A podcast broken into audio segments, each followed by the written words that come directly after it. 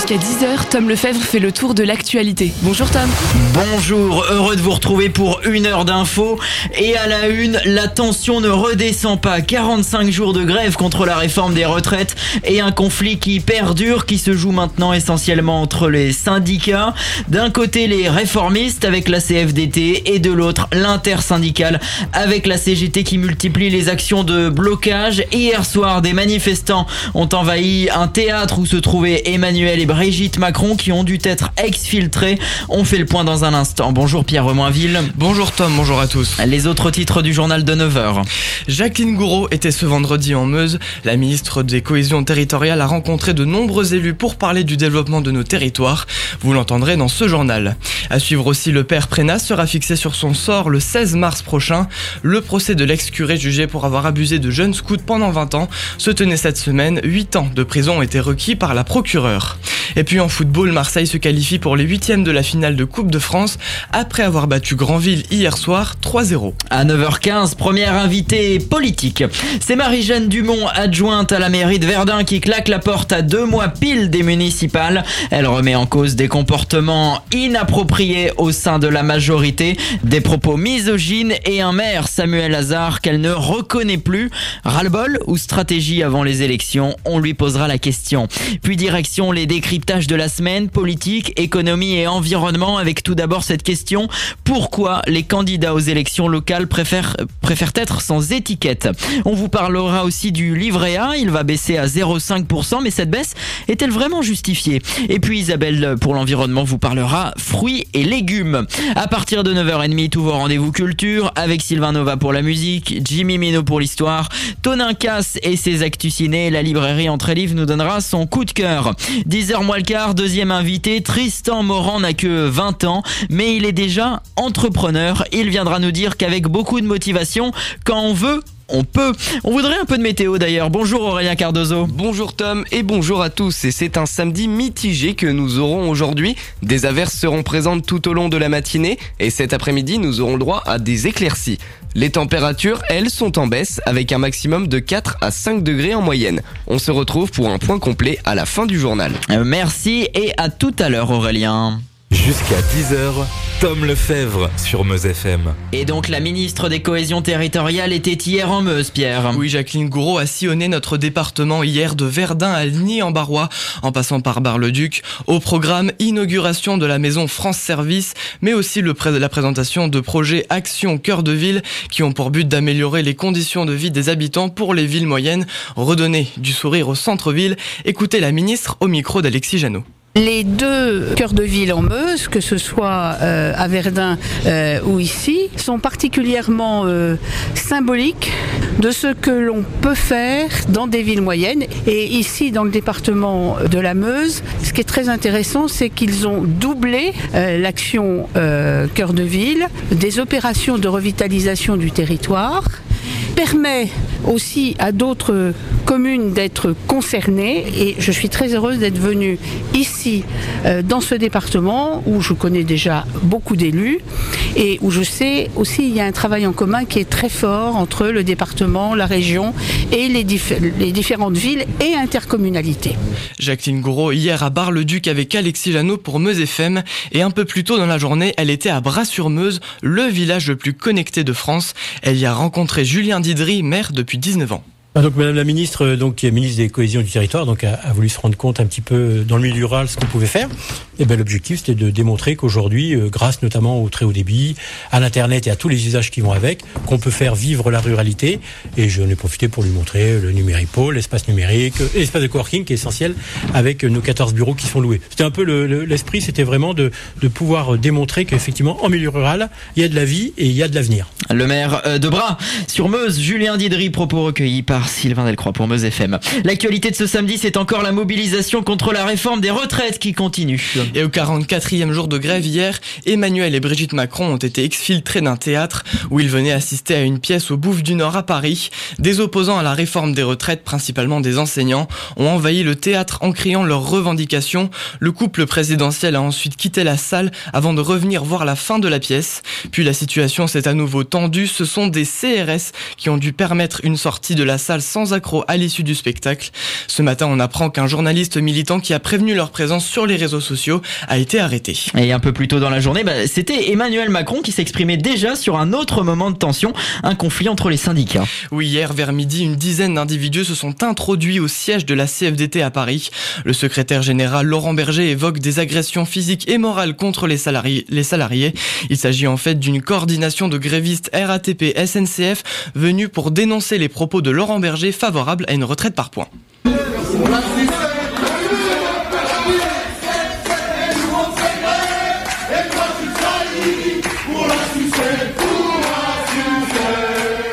Malgré l'ambiance qui paraît détendue, un employé de la CFDT aurait été plaqué au sol. Le syndicat a annoncé porter plainte dès lundi et a noté que le Louvre a dû fermer ses portes aussi pendant toute la journée hier. Des manifestants ont bloqué l'accès au musée. Et puis aujourd'hui, la grève continue, même si le mouvement tend à s'atténuer. Oui, ça se ressent surtout sur le trafic SNCF. Les prévisions annoncent un week-end perturbé, voire normal sur les TGV. Si l'on regarde le taux de grévistes, il est passé à 4,6% vendredi avec deux conducteurs sur 10 absents. Le minimum a été atteint lundi avec seulement 4% du personnel en grève. Et cette mobilisation qui dure va faire approcher le milliard d'euros de pertes. Jean-Pierre Farandou, le PDG, annonce un plan d'économie, mais assure qu'il n'est pas question de supprimer des emplois sur le terrain. 8 ans de prison ferme minimum ont été requis contre le père Prénat. Oui, c'est une décision de la procureure et c'est déjà un soulagement pour les victimes. Le tribunal correctionnel ne rendra en revanche sa décision que le 16 mars. Bernard Préra encourait 10 ans de prison et 150 000 euros d'amende. 30 ans après les faits, une dizaine de témoignages de la partie civile. Pendant le procès, il a demandé plusieurs fois pardon, insuffisant pour calmer la colère de la procureure. Elle n'hésite pas à le qualifier de pédophile en série. On rappelle que l'ancien prêtre de 74 ans est poursuivi pour agression sexuelle sur 10 scouts dans les années 80. Un mot sur l'actualité en Meuse. Un agriculteur a trouvé la mort hier en tombant dans une cuve à. Un second employé de la porcherie a lui aussi fini dans la fosse alors que tous deux essayaient de débloquer un bouchon. Le second est toujours en vie mais son pronostic vital est engagé. Une enquête a été ouverte pour déterminer les causes de l'accident. Dans un instant, la suite du journal et direction l'Australie qui, après les incendies, doit gérer le déluge. À tout de suite. Bon week-end sur Meuse FM. 9h et 9 minutes sur Meuse FM, c'est Tom Lefebvre jusqu'à 10h. Et la suite du journal avec Pierre Romainville, on part en Australie pour faire un point sur les conditions climatiques. Oui, après le feu, l'Australie fait face à des orages et pluies dans l'est du pays. Ces intempéries ont permis d'éteindre une vingtaine de feux, mais à certains endroits, elles provoquent des inondations. Il reste toujours 75 incendies à éteindre, notamment dans l'état le plus peuplé, en Nouvelle-Galles du Sud. Hier encore, vous étiez plus de 3 500 000 à regarder l'émission. N'oubliez pas les paroles sur France 2. Et si on vous en parle ce matin, c'est parce que les records d'audience s'enchaînent. La raison, une championne qui ne s'arrête plus. Margot a 24 ans et depuis le début de l'année, en 35 victo- victoires, elle comptabilise pas moins de 323 000 euros. La candidate originaire de Saint-Malo n'en revient toujours pas. Elle rêvait de participer depuis longtemps à l'émission. Je la regarde bah, depuis sa création, en fait, euh, il y a 12 ans maintenant. Quand j'étais mineure, je rêvais de participer à, la version euh, où euh, les enfants euh, pouvaient venir chanter avec les parents. Et j'ai attendu bah, 18 ans pour faire mon premier casting et, pour pouvoir participer à l'émission. Vous allez toujours pas? J'ai plein de projets. On aimerait investir dans l'immobilier à Saint-Malo. J'ai énormément de projets dans la tête. il faut que je remette tout ça en place. c'est super intimidant, mais après, c'est vrai que sur le plateau, c'est vraiment une ambiance hyper bienveillante. Déjà dans les coulisses, on- c'est hyper bienveillant comme ambiance. Ah bah, c'est plus qu'enrichissant, même au-delà au-delà de tous les gains euh, qu'on, que j'ai eu la chance de, de gagner, c'est c'est une expérience humaine aussi. C'est vrai qu'on a l'occasion de, bah, de beaucoup discuter avec voilà les, les candidats, euh, toute l'équipe et Nagui, Nagui qui est fidèle à lui-même en fait, qui est, qui est quelqu'un de vraiment, euh, de vraiment aussi sympa qu'à la télé. Voilà feuilleton que l'on suit. Margot, jointe par Sonia Delfino pour Meuse FM. On passe au football, pas de Ligue 1 ni de Ligue 2 ce week-end. Et non, ce sont les 16e de finale de la Coupe de France. Hier soir, l'Olympique de Marseille a battu Granville, club de National 2. Une équipe réduite à 10. Score final 3 buts à 0. Qualification donc pour les 8e.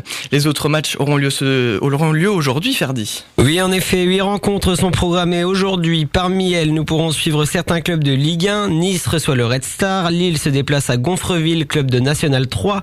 Saint-Etienne se déplace au stade Charletti pour aller défier le Paris FC. Strasbourg va à Angoulême et Nantes reçoit Lyon à 20h55. À suivre également le match de l'équipe de Saint-Pierroise qui pourrait devenir le premier club réunionnais de l'histoire à se qualifier pour les huitièmes de finale de la compétition en cas de victoire, qui va défier le club de National 2 Épinal. L'Est Nancy-Lorraine se déplace quant à elle à Belfort qui évolue également en National 2. Les 16e de finale s'achèveront demain soir avec le match du PSG qui va à Lorient. C'est bien noté.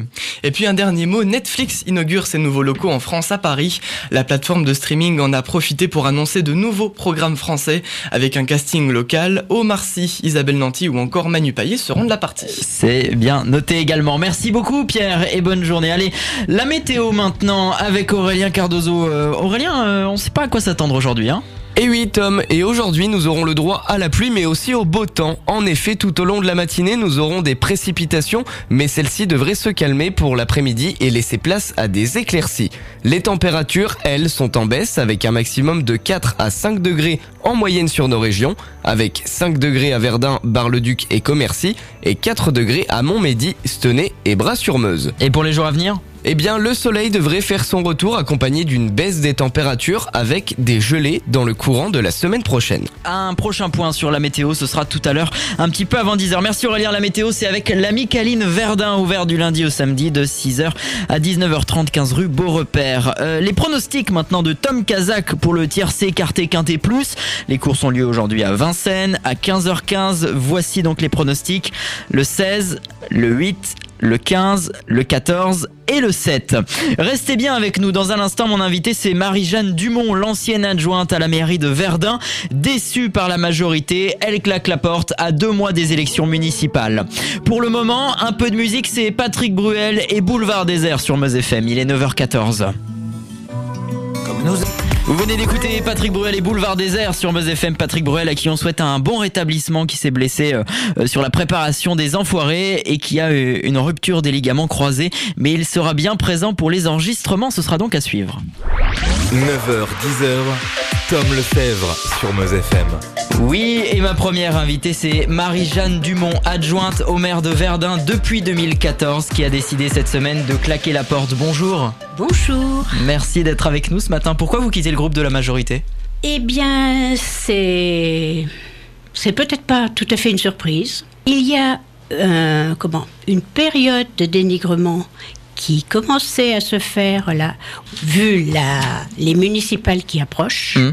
Le dénigrement prenait une telle proportion, je me suis dit, il faut que je stoppe immédiatement. Je me suis dit, je vais agir immédiatement. J'avais deux solutions. Ou je donnais ma démission, ou je quittais la majorité. Effectivement, j'ai préféré quitter la majorité parce que quitter le conseil municipal démissionné, c'était à deux mois des élections, c'était impensable et ce n'est pas dans ma logique. Pourquoi vous faites ça à deux mois des municipales et pourquoi vous n'attendez pas la, la fin du mandat? Vu le dénigrement, je pense qu'il était temps que j'arrête immédiatement parce que là, c'est inadmissible. Concrètement, le dénigrement, c'est quoi? Dénigrement, un peu tous les noms d'oiseaux. Des insultes? Euh, je pense que c'est grave. Ça atteint la dignité de la personne. Vous accusez qui? Eh bien, euh, je vais vous dire, bon, monsieur le maire a dit des choses, peut-être pas aussi fortes, mais je pense que l'équipe, certains élus, se gargarisent. Et je trouve que pour moi, c'est pas possible. Ce n'est plus possible. Je pense que j'ai fait mon travail, j'ai essayé d'être respectueuse et je pense que tout mon mandat, je n'ai eu aucun respect. Pourquoi vous êtes resté euh, autant de temps si, si vous dites que vous n'existiez plus dès le lendemain euh, de l'élection? Eh bien, euh, j'avais commencé à faire la campagne des élections euh, municipales. À aucun moment, je n'étais sur la liste. Et en dernier lieu, ils m'ont demandé d'être sur la liste. Oui, effectivement, j'aurais pu claquer la porte. Mais j'avais quand même un mandat. Les Verdunois m'ont donné une mission. Je me suis mise une carapace et j'ai fait le job. Vous lui avez dit quoi euh, à Samuel Hazard en claquant la porte euh, il y a quelques jours? Je lui dis que j'ai assumé mes délégations sans outrepasser mes droits, en respectant les, euh, les services, euh, les agents. Remarquez les agents avec les agents, je peux vous assurer, je peux les remercier parce qu'ils m'ont vraiment aidé à accomplir ma tâche d'adjoint. Donc, j'ai fait avec. Alors, effectivement, dans un mail, il m'avait dit Tu fais un bon boulot, c'est reconnu comme tel. Mais en ce moment, dans le dénigrement, entre autres, il y a Elle ne fait rien, elle n'est jamais mairie, etc. Donc, dans ce mail, je lui dis Je te soutiens depuis 2008, mais aujourd'hui, je ne peux plus supporter cette campagne de dénigrement dont je fais l'objet à l'approche des prochaines municipales. Comme s'il ne suffisait de m'annoncer que je ne devais pas figurer sur la prochaine liste, car j'étais en conflit avec tout le monde. Donc, Samuel, tu tournes le dos aux valeurs. Donc, je ne reconnais plus l'homme.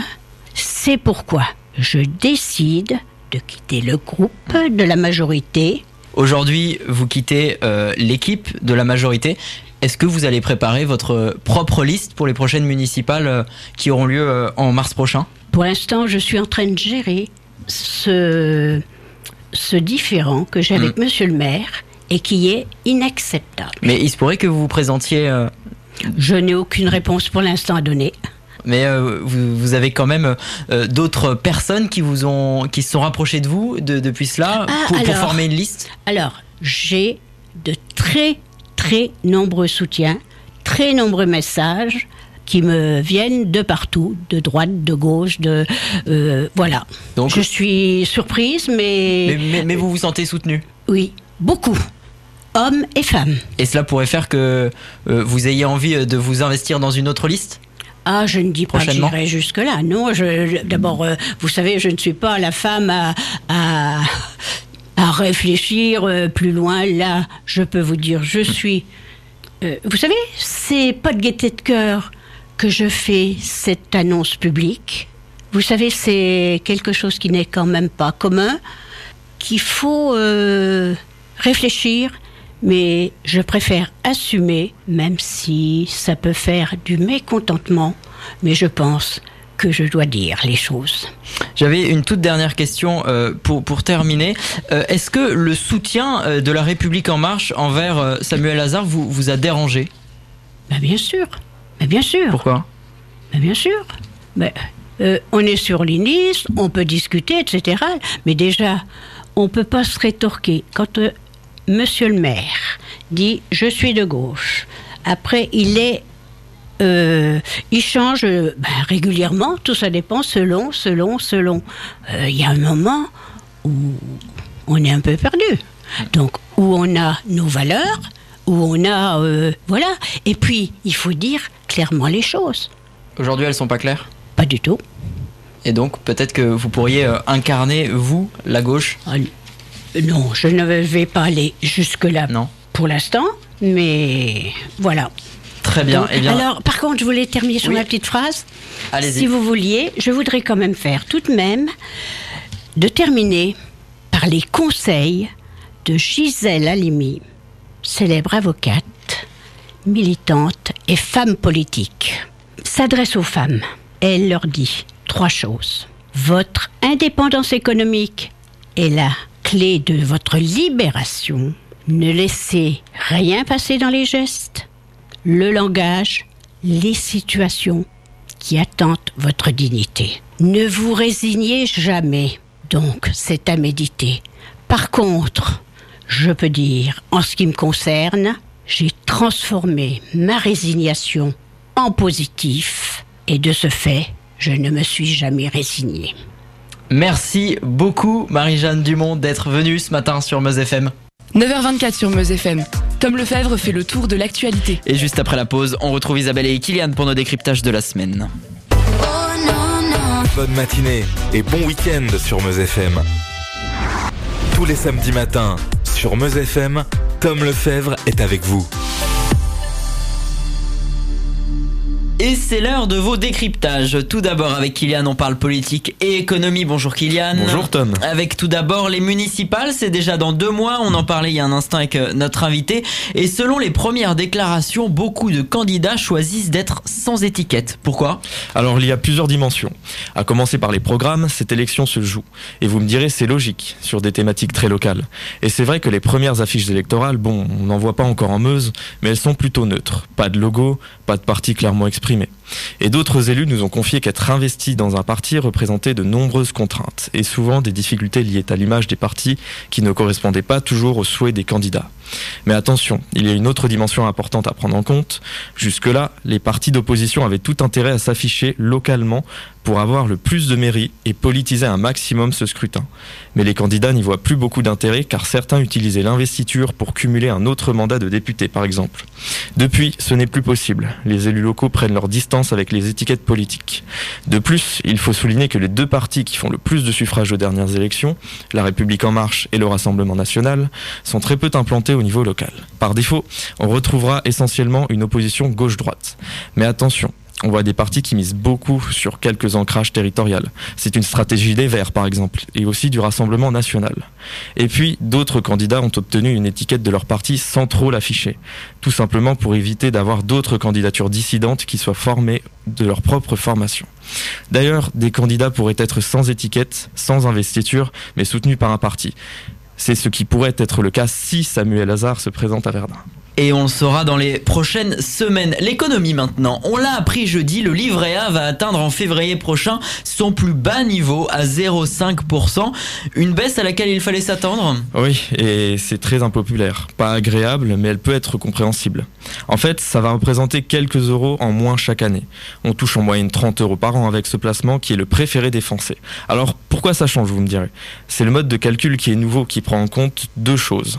L'inflation, qui est assez basse, environ 1,2% en ce moment, et puis les taux d'intérêt qui sont extrêmement bas, voire négatifs. Si vous voulez, la bonne nouvelle, c'est qu'on ne devrait pas descendre plus bas que le taux à 0,5%. Par ailleurs, le ministre de l'économie assure que le changement va aider à mieux financer les logements sociaux en France. Et là, on se demande pourquoi. En fait, l'argent placé sur le livret A, il y en a environ 55 millions en France, sert à financer les logements sociaux de l'Hexagone. Voilà pourquoi on est rémunéré, parce que nous sommes les banquiers de l'État. C'est d'ailleurs un peu étonnant puisque la France perd de l'argent. Si elle empruntait cette somme à la Banque Centrale Européenne, elle serait avantagée car les taux sont négatifs. Mais ça arrange l'État que les Français consomment plutôt que d'épargner. Hein, le livret est défiscalisé, il n'y a aucun impôt dessus. Donc c'est pas tout, c'est pas du tout une bonne affaire. D'autant plus que quand on observe les dernières statistiques, vous vous souvenez, l'année dernière, le gouvernement avait débloqué 17 milliards pour le pouvoir d'achat pendant les Gilets jaunes. Eh bien, les livrets A ont ensuite augmenté cette année de 15 milliards d'euros. C'est bien noté. Merci Kylian et bonjour Isabelle. Bonjour Tom. Alors, je me tourne vers vous pour parler environnement et ce matin on parle fruits et légumes. En effet. Tom, si je vous dis manger 5 fruits et légumes par jour, vous me dites euh, bah, Je dis oui. Bravo. On ne peut effectivement qu'approuver cette recommandation émise par l'OMS et qui préconise de manger 400 grammes de fruits et légumes quotidiennement. Lancée en France en 2007, cette campagne marque d'ailleurs toujours les esprits. Mais pour moi, ce slogan bourré de bonnes intentions est incomplet. Je préférais entendre manger 5 fruits et légumes locaux par jour. Et là, ça aurait du sens autant sur le plan nutritionnel que sur le plan énergétique et économique. Je m'explique. D'un point de vue qualitatif, rien ne vaut les légumes et les fruits fraîchement cueillis de votre maraîcher. Ils contiennent l'intégralité de leurs nutriments et leurs vitamines. S'ils viennent de loin, hormis le fait qu'ils représentent une dépense énergétique faramineuse lors du transport, ces mêmes fruits et légumes perdent une grande partie de leur qualité nutritionnelle. Ceci étant dû au long temps de stockage dans les chambres froides. D'un point de vue économique, ce choix de consommer local encourage et permet l'installation de maraîchers. Ces maraîchers qui nous permettent de retrouver le lien direct et essentiel entre le producteur et le consommateur. Et d'un point de vue personnel, je trouve qu'il y a de la joie à attendre chaque année la saison des asperges, des radis, des fraises, puis celle des cerises, des courgettes, des tomates. Viennent les potimarrons, les choux, les pommes, bref, les saisons défilent et nous avons nos repères. Alors, oublions en ce moment les haricots du Kenya, les avocats du Mexique, les aubergines et les fraises d'Espagne. Vive les carottes, les radis noirs, les panais, les poires. Oui, euh, je comprends bien, Isabelle. Mais des maraîchers, est-ce qu'il y en a tant que ça? Pour les sceptiques qui pensent que c'est difficile à trouver, sachez que vous pouvez rencontrer des maraîchers locaux sur le marché de Verdun le vendredi, sur le marché de producteurs de l'espace Saint-Michel le samedi, et tout autour de Verdun sur leur lieu de production. Belleret, Charny, Civry, Dombasle, Réville, Vatronville, Montvillers, Sceaux, Herbeville, Fresnes, Annonville, Lacroix, etc. Sachez enfin qu'un appel à projet vient d'être lancé par la communauté d'agglomération du Grand Verdun pour la mise en place d'une zone de maraîchage bio à Verdun. Et maintenant, je vous laisse prendre vos bonnes résolutions pour 2020 et vous dis à la semaine prochaine. À la semaine prochaine, merci Isabelle. Bonne matinée sur Meuse FM, 9h32, Tom Lefebvre. Et si vous allumez la radio, je vous rappelle l'essentiel de l'actualité de ce samedi 22, euh, 18 janvier, pardon. Euh, c'est tout d'abord la vidéo qui fait le buzz ce matin sur tous les réseaux sociaux. Emmanuel et Brigitte Macron assistaient hier soir à une pièce de théâtre à Paris avant que des manifestants n'envahissent la salle. Le couple a été exfiltré avant de revenir voir la fin de la pièce. Les militants ont ensuite été repoussés par les forces de l'ordre. Des militants contre la réforme des retraites, justement, 45e jour de grève. Les prévisions sur les rails à la SNCF prévoyaient 9 trains sur 10. Mais la grève, c'est surtout chez les médecins. Aujourd'hui, une délégation était reçue hier par la ministre de la Santé Agnès Buzyn pour dénoncer le manque de moyens dans l'hôpital. Mais il déplore qu'il n'y ait toujours pas de résultats. Le tribunal correctionnel de Lyon rendra son jugement le 16 mars prochain contre l'ancien prêtre Bernard Prénat, poursuivi pour agression sexuelle sur La procureure a réclamé au moins 8 ans de prison ferme à l'encontre du prévenu. Et puis la Coupe de France, 16e de finale, l'OM affrontait Granville hier soir et a arraché avec du mal sa qualification 3-0, mais les trois buts ont été marqués dans le dernier quart d'heure. Il est 9h33 sur Meuse FM, vous écoutez la première radio de Meuse. Bon réveil à tous, c'est l'heure de vos moments culture du samedi. Un peu d'histoire, de cinéma, de musique et de lecture dans un instant. Et je vous rappelle qu'à 9h45, on sera avec Tristan Morand qui a 20 ans est devenu entrepreneur. Il nous parlera de son parcours avec un message clair. Quand on est motivé, on peut monter des projets. Soyez là dans une dizaine de minutes. Voici tout de suite Lily Allen et Ours sur Meuse FM. Hey Lily, raconte-nous. C'était Lily Allen sur Meuse FM. Meuse FM. C'est tout de suite euh, votre chronique d'histoire. Voilà, on retrace des moments d'histoire et on, le lit à l'actualité. C'est avec euh, Jimmy Minot. Bonjour Jimmy. Bonjour Tom et bonjour à tous Je ne vous apprends rien. Depuis plusieurs semaines, une partie de la France grogne et proteste dans les rues contre l'énième réforme des retraites. Dans le brouillard intellectuel qu'offre une pareille situation où le flou n'étant des informations parfois difficilement perceptibles par tous que des lacrymogènes, meilleur outil afin d'aveugler tout débat semble-t-il, je vous propose un éclairage sur l'histoire de cet avantage social considérable.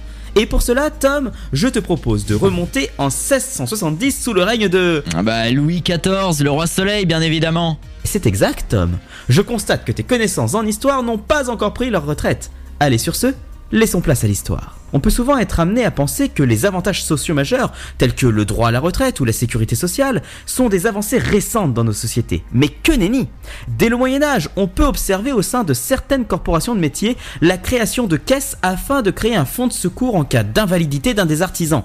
Toutefois, il faudra attendre Colbert et un édit de 1670 afin de voir consacrer le versement d'une pension de 2 écus par mois pour tout marin infirme soit par leur âge avancé, soit par blessure. Ouais, mais euh, Jimmy, là tu nous parles d'in- d'invalidité, là, pas de retraite. En effet, je n'évoque pas un droit à la retraite euh, stricto sensu. Toutefois, l'invalidité était souvent, de facto, une forme de mise à la retraite anticipée, et il pouvait alors devenir difficile de subvenir à ses besoins et ceux de sa famille.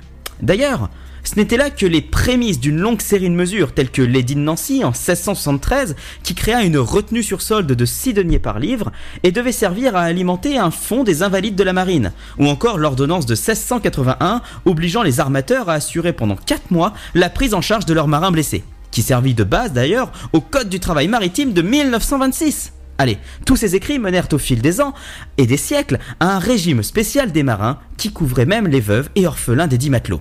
Tandis que l'actualité fait encore des vagues, je te laisse reprendre la barre et je m'en vais prendre le large, loin de toute cette agitation. Mais ceci est une autre histoire. C'est bien noté, la chronique de Jimmy Mino sera à retrouver sur meuse-fm.com.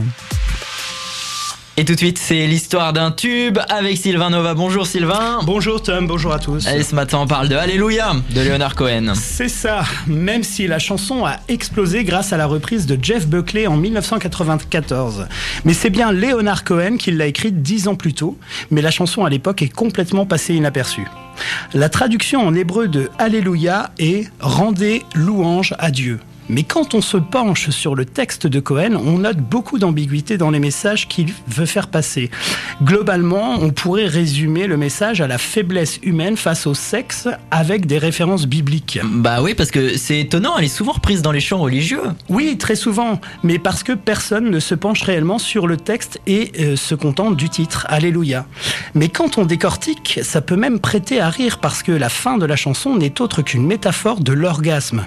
Traduction littérale, et de tes lèvres, elle a tiré un Alléluia. Il faut savoir que Leonard Cohen a écrit 80 couplets pour cette chanson et n'en a retenu au final que 5. Mais dans la version de Jeff Buckley, il y a des couplets qui n'étaient pas utilisés dans la version de Cohen et qui sont encore plus explicites dans le message qui est tout sauf religieux. Et donc là, euh, tu nous parles d'une autre version. Combien il y en existe de cette chanson? Alors, au total, plus de 180 versions. Il y a bien sûr Jeff Buckley qui a marqué l'histoire du Bataclan en 95 avec euh, sa version à lui. Et Jeff Buckley a fait qu'un seul album studio. Et pourtant, il est considéré comme l'un des plus grands chanteurs des années 90. Et cette reprise y est pour beaucoup. Mais en fait, Jeff Buckley reprend la version de John Kell, sortie en 1991. Et ce dernier a obtenu l'autorisation de Leonard Cohen pour modifier certains passages. Mais d'autres artistes l'ont reprise, euh, cette chanson? Oui. Et on peut re- relever entre autres la reprise par exemple dans Puisque l'interprète de cette version est le beau-fils de Leonard Cohen, Rufus Wainwright. Il y a eu aussi Bob Dylan, Justin Timberlake, Céline Dion, Vanessa Paradis, Matt Pokora, et la chanson a même été traduite en tchèque. Donc si je comprends bien, Alléluia est devenu universel, mais c'est pas Leonard Cohen qu'on retient. Au départ, pas vraiment. Mais à la mort de Leonard Cohen le 7 novembre 2016, sa version d'Alléluia se classe dans plusieurs pays. En France, il obtient à titre posthume le premier numéro 1 du classement de sa carrière et la 12e place des ventes numériques aux États-Unis. Ok, donc beaucoup de versions et laquelle on va écouter maintenant? Alors on a le choix, mais moi je vous propose d'écouter une version que j'aime beaucoup, celle d'un groupe euh, vocal, donc a cappella, de Pentatonix. Merci Sylvain Nova et à la semaine prochaine. Merci Tom. Alléluia, que vous venez d'écouter la chronique de Sylvain Nova, l'histoire d'un tube qu'on retrouvera évidemment samedi prochain. Tous les samedis matins, sur Meuse FM, Tom Lefebvre est avec vous. Oui, et comme d'habitude, on parle littérature tous les samedis matins avec la librairie Entre Livres. Jean-Loup est avec nous. Bonjour Jean-Loup. Bonjour Tom. Alors, euh, vous nous parlez aujourd'hui du roman euh, Vie de Gérard Fulmar. Euh, c'est aux éditions de Minuit et c'est écrit par Jean Echenoz. Oui, absolument Tom. Alors, euh, comment vous dire, je suis très heureux d'être là cette année. L'année dernière, j'aurais eu beaucoup de problèmes pour vous parler de romans que j'aimais parce que la rentrée de janvier était assez pauvre. Cette année, ben, on croule sous les, sous les bons romans, on va pas se plaindre. hein. Jérôme vous a parlé la semaine dernière euh, de Pierre Lemaître.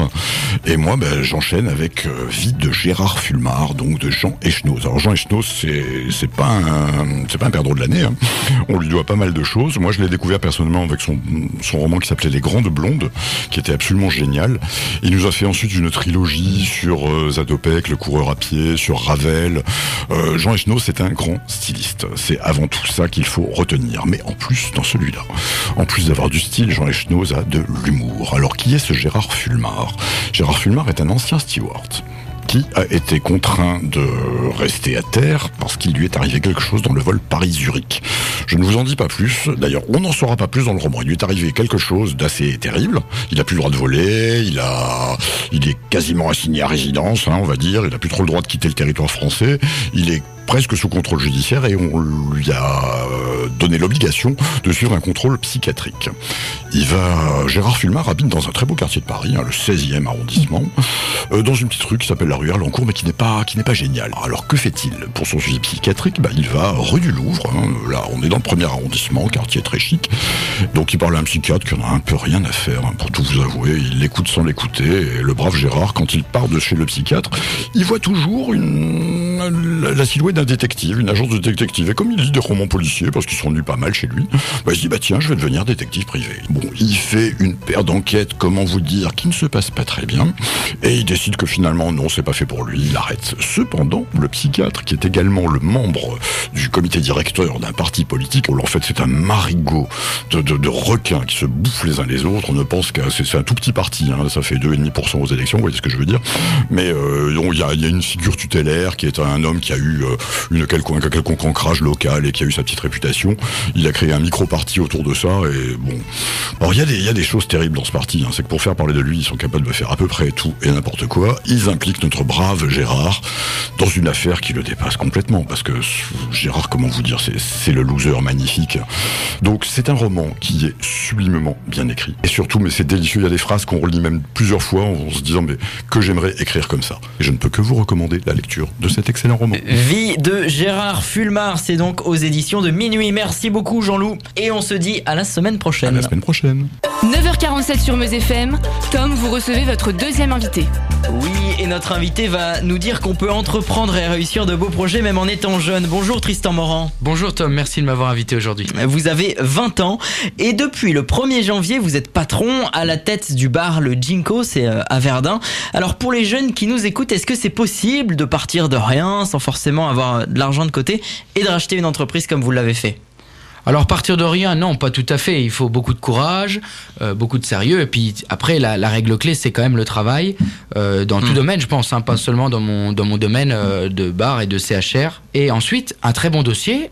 Et il faut savoir aussi s'entourer de, de partenaires qui peuvent nous aider dans ce projet, dans ce démarrage qui est parfois, quand c'est notre première affaire surtout, euh, qui peut paraître un peu, euh, un peu compliqué, un peu, euh, un peu voilà. Quel Ça a été votre parcours avant de racheter ce bar?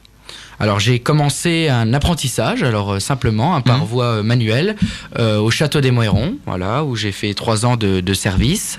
Et ensuite j'ai eu envie de me, de me diversifier dans le côté bar. C'était simplement euh, pour moi une, une une découverte. Une découverte, voilà, une découverte. Et j'avais envie de découvrir. euh, une envie de voir autre chose. Tout à fait, une envie de voir autre chose. Et en fait, je me suis très bien plu dans le bar. Voilà, et j'y suis resté. Et j'ai eu la chance de, de- de croiser euh, Chantal, voilà, qui était dans une situation où elle s'est retrouvée toute seule, en ne trouvant plus vraiment euh, l'énergie et les projets et les envies. Euh, Moi, un peu plus jeune, elle, avec de l'expérience dans ce domaine-là, elle m'a appris plein de choses et moi, j'ai mis en place aussi euh, d'autres choses. Et vous lui ensemble- avez dit, je vais racheter votre bar alors pas tout à fait. Non. Voilà, pas tout à fait. Euh, je suis quelqu'un de sérieux, je suis quelqu'un de posé, Hmm. donc j'ai surtout réfléchi. Quand on a un projet comme ça, on se lève pas le matin en disant je vais aller acheter un bar. Surtout quand on n'a pas euh, la totalité. euh, Mais oui, mais il, voilà. faut, il faut déjà avoir de l'argent de côté. Pas forcément. ah, de Même l'argent de avec côté, beaucoup- oui. Même avec beaucoup de motivation, on Voilà. peut pas racheter un bar comme ça. De la motivation, si, il en faut. Mais ce qui est aussi important, euh, c'est de se dire que euh, il faut pas forcément beaucoup d'argent et que la jeunesse, faut le voir comme une force. Et quand on est jeune, eh ben, on a des idées. Une Et- force Une force. Pourquoi? Une force parce que on est on est on, est- on est en avance sur euh, tout ce qui est médiatique, tout- sur tout ce qui est euh, euh, les, les nouvelles tendances, Instagram, Facebook. On, on gère ça d'une façon assez exceptionnelle. Et Mais euh, on a moins d'expérience. On a En- moins d'expérience. En, en étant jeune, on fait moins confiance aux jeunes. Non, c'est pas forcément vrai. C'est pas forcément vrai. Parce que euh, moi, je suis par, par exemple sur, sur mon cas à moi, je suis parti avec 10% du prix de revient de cette affaire. Donc, ce qui représente vraiment euh, des Hmm. Une- une petite des- somme. Une petite somme, des petites économies qu'on peut avoir à 20 ans. Voilà, Ouais. parce qu'on est dans une période de notre vie où on a envie de profiter de la vie. Hein. Mais la banque n'attend pas forcément que vous ayez 30, 40, 50, 60 000 euros pour une affaire à 100 000 euros. C'est pas, c'est pas ça. C'est pas si vous êtes sérieux, si vous avez des comptes qui sont propres, ils vérifient quand même qu'il y a un petit peu d'assiduité Mhm. euh, euh, sur ce domaine-là et que qu'on fait pas n'importe quoi du peu d'argent qu'on a. Mais il faut surtout un super projet et montrer qu'on en veut. Et dans mon cas, où ça fait deux ans que je travaillais dans ce bar-là, eh ben c'était une des plus belles forces puisque tout le monde, la clientèle me connaissait et Chantal a pu attester bah, que j'avais participé, voilà, euh, avec, euh, avec le reste de l'équipe, bien évidemment, à la- à l'augmentation du, du chiffre d'affaires, et c'est la plus belle des preuves. Justement, c'était ma prochaine question. Combien de temps ça prend de, de vouloir racheter? Alors, euh, un peu de temps, quand même. Un petit peu de temps. Euh, surtout quand c'est notre première affaire. Parce qu'on a besoin d'être guidé. Il y a énormément d'organismes. En France, on est les champions euh, de tout ce qui est euh, démarches administratives. Moi, je voulais vous parler aussi de la Chambre du commerce qui est là et qui vous permet de vous adresser aux bonnes personnes. Et ensuite, Meuse Initiative. Voilà, un crédit à, taux zéro. Donc ça, c'est vraiment un, un plus euh, exceptionnel. Donc c'est un apport qu'on qualifie de personnel puisque c'est un petit prêt personnel qu'on rembourse sur, euh, sur 5 ans. Et ça, c'est top. Voilà, c'est c'est les conseils que vous donnez aux jeunes qui nous écoutent peut-être aujourd'hui, qui ont peut-être, qui sont peut-être encore jeunes. Vous leur dites, voilà, il y a du monde pour vous guider. On n'est pas seul et bon, il faut quand même euh, une certaine euh, réalité. Quand on n'a jamais travaillé, quand on n'a pas d'expérience, je conseille personne de dire allez hop, je vais acheter un restaurant. Ce serait presque de l'emmener droit dans le mur. Le but, c'est oui, je veux devenir entrepreneur. Oui, je veux euh, acheter, je veux avoir mon affaire à En moi. ayant de l'expérience. En ayant de l'expérience, donc un apprentissage. C'est quand même la voie de l'excellence. Mm. En France, je trouve que c'est pas forcément assez euh, valorisé. En Allemagne, ça l'est beaucoup. En Angleterre, ça l'est beaucoup. C'est un gage de qualité. Donc après, il suffit, euh, voilà, d'en vouloir. Et quand on en veut, bah, toutes les choses se, se règlent petit à petit. Voilà, Et, mais euh, on n'a rien sans rien, c'est quand même on un rien message. sans rien, voilà. Euh, L'argent n'est pas forcément le, le- le- la condition sine qua non. Mm. Voilà, le travail, la motivation, c'est très important. Et on peut faire ça seul, même sans ses parents, même sans. Alors mes parents m'accompagnent N'ayant- euh, en, en termes psychologiques. hein. mes parents Ouais. sont là derrière moi. Mes parents sont, sont d'un milieu modeste, donc n'avaient pas forcément euh, l'argent pour acheter leur C'est affaire. pas eux qui ont investi dans votre Ah, affaire. Pas du tout, non. C'était, je tenais à être seul dans cette aventure. C'est pour ça que j'ai attendu si longtemps aussi, Mm. parce que quand ce quand ce bar a évolué. Bah, j'ai eu plein de personnes qui sont venues me, me proposer Mm. hein, de s'associer avec moi, de me, de me donner euh, 30, 40 000 euros dont j'avais besoin en me disant tu es trop jeune, tu n'y arriveras pas, euh, il te faut quelqu'un. Euh, moi, je conseille à tout le monde voilà, d'attendre. Le temps, oui, c'est vrai, le temps passe vite, mais quand on est jeune, on a le temps. Et il faut que ça soit réfléchi et de se dire, bah, ça, je veux le faire tout seul. Et c'est très important pour une première affaire, pour moi, à mon sens, hein, de ne s'associer avec personne. Il n'y a pas de bons associés, même dans la famille. Euh, c'est pas facile de travailler en famille, c'est pas facile de travailler en couple, et c'est encore moins facile de travailler avec quelqu'un qu'on connaît pas, ni d'Ève ni d'Adam, qui arrive et qui pose simplement de l'argent, qui lui va toquer à la porte tous les 15 jours en disant euh, Oh, moi je, je veux que ça soit fait comme ça, je veux que ça soit fait comme ça, et c'est vous qui allez bosser dans cette affaire-là, et l'associé sera là pour ramasser des dividendes et un chèque à la fin de l'année. Et c'est ma responsabilité, et en plus de ça, eh ben, je mets un peu plus euh, la barre haute. Parce que non seulement euh, je, il faut pas que je déçois les gens qui sont autour de moi. Donc mes parents, oui, m'accompagnent. Voilà. Merci beaucoup Tristan Morand d'être venu ce matin. Je rappelle que vous êtes euh, le patron du Jinko, c'est à Verdun et c'est ouvert du jeudi au dimanche de midi à 2h du matin. Merci beaucoup. Merci de m'avoir reçu Tom. Et à suivre, c'est l'actu ciné. Vous venez d'écouter Ma Belle, c'était Don't Call Me Up sur Meuse FM. Tous les samedis matins, sur Meuse FM, Tom Lefebvre est avec vous. Il est 9h56, on parle cinéma. Bonjour Tonin Casse. Salut Tom, bonjour les auditeurs. Allez, c'est bon, vous êtes connectés en ligne avec nous et on débarre avec le box-office. C'était mon coup de cœur. En première place du box-office de cette semaine, le film 1917 de Sam Mendes avec 2951 tickets vendus sur 33 copies. En deuxième place, Selfie de Thomas Bidien avec 647 spectateurs sur 20 copies. Et en troisième position, nous avons un deuxième film, fran- un deuxième film français pardon, qui est Une belle équipe de Mohamed Hamidi avec 479 entrées sur 13 copies. On fait maintenant euh, un tour des films qui arrivent au cinéma avec un film qui est euh, attendu. Hein. Très attendu, Tom. Le troisième et dernier volet de la saga Bad Boys for Life de Adil El Arbi, avec bien évidemment Will Smith et Martha Lavrance. Le premier volet vient de fêter ses 25 ans, le deuxième ses 17 ans. D'après Will Smith, ce troisième volet est le meilleur. À voir. Ensuite, nous avons Je voudrais que quelqu'un m'attende quelque part de Arnaud Villard, avec Jean-Paul Rouve, Alice Taglioni ou encore l'excellent Benjamin Laverne de la comédie française. Il y a aussi un magnifique documentaire intitulé Accoucher autrement de Camille Texerin. Et mon petit coup de cœur de la semaine pour le film Le réseau Shelburne de Nicolas Guillaume avec Alexandra Robert, Laurent Chandemerle et Brice Ormin entre autres. J'avoue, j'ai aussi un ami qui joue dedans et qui s'appelle Antoine Michel, qui est un excellent comédien. Petit résumé du film. Pendant la Seconde Guerre mondiale, plus de 10 000 avions alliés tombent sur le sol français. Marie-Thérèse de Calvé, résistante depuis les premiers jours de l'occupation, va mettre son courage en service de la liberté. Quel prix devra-t-elle payer pour que l'opération soit une réussite? L'entraînement d'un pilote de chasse revient à 40 000 dollars. Alors ce qui compte, c'est combien tout ça va coûter, mais combien de pilotes on va récupérer. L'opération s'appelle Opération Bonaparte. Elle aura lieu en Bretagne, dans les Côtes du Nord. Nous allons avoir besoin de personnes de confiance. Est-ce que vous êtes prête à vous investir un peu plus? Vous pouvez compter sur moi. Mais si vous avez un petit ami, vaut mieux faire une grande pause. Je vous dis ça, c'est pour sa sécurité et la nôtre. Ça te gêne qu'on nous voit ensemble? Non? Mais c'est notre histoire. Pas la leur. Quand vous entendrez bonjour tout le monde à la maison d'Alphonse, vous les emmènerez à la ferme des à 11h. Voilà, c'est donc à voir au cinéma mercredi prochain. Concernant Netflix, quelques sorties intéressantes. La saison 2 de Sex Education avec un nouveau personnage qui est français. Il jouait dans le premier Tuche, le petit Jean Wa, si vous vous en souvenez. Il y a aussi la sixième saison de Grace and Frankie avec Jane Fonda. Personnellement, j'adore cette série complètement décalée. Belle semaine à tous et à la semaine prochaine. À la semaine prochaine, Tonin. Merci beaucoup. Allez, euh, la météo à 9h59. Aurélien Cardozo, on s'attend à quoi Et la météo de ce samedi 18 janvier nous réserve une journée plutôt mitigée.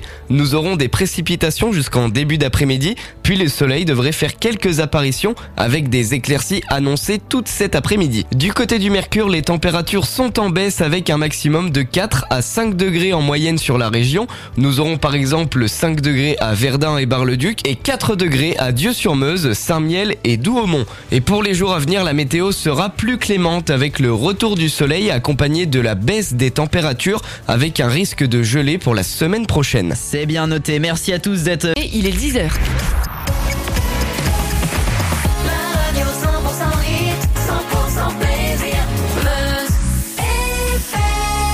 Les infos, Julia Testaverde, bonjour. Bonjour à tous. Pas de répit sur le front de la grogne sociale. Les manifestants qui demandent le retrait pur et simple du projet de réforme des retraites ont mis sur pied des actions surprises hier, comme par exemple devant la pyramide du Louvre dans la capitale dans la matinée, ou encore hier soir où certains d'entre eux ont tenté de pénétrer au théâtre des Bouffes du Nord dans lequel se trouvait le chef d'État français. Au centre de la polémique, un tweet du journaliste militant Tabouaf présent sur les lieux. Il avait révélé sur Twitter la présence du chef de l'État avant d'être placé en garde à vue. Il est retenu pour participation à un groupement formé en vue de commettre des violences ou des dégradations. Et puis sur les rails, attention encore à ces difficultés, ça va mieux. Il faut prévoir aujourd'hui 9 TER sur 10 et 8 Transiliens sur 10. Le trafic est quasi normal concernant les TGV. La cour d'assises du Doubs a condamné un homme de 26 ans à 15 ans de réclusion pour avoir mortellement poignardé en 2017 un videur de discothèque qui avait refusé l'accès à l'un de ses amis complices qui lui a été condamné à 10 ans de prison. Quatre autres accusés reconnus coupables de complicité de meurtre ont écopé de peine allant de 3 à 8 ans de prison. La composition du jury qui décidera du sort d'Harvey Weinstein a été finalisée. Cinq femmes et sept hommes sélectionnés dans une atmosphère électrique. Il pourrait y avoir des centaines de contaminations au virus chinois. Les autorités ont reconnu 45 cas, mais des chercheurs estiment le chiffre sous-estimé. Les États-Unis et Hong Kong ont annoncé des mesures renforcées pour évaluer les voyageurs à leur arrivée de la Chine continentale. Et puis dans la page sport, du rugby à suivre ce week-end avec la Champions Cup et les matchs de poule. Lyon affronte Northampton aujourd'hui à 14h.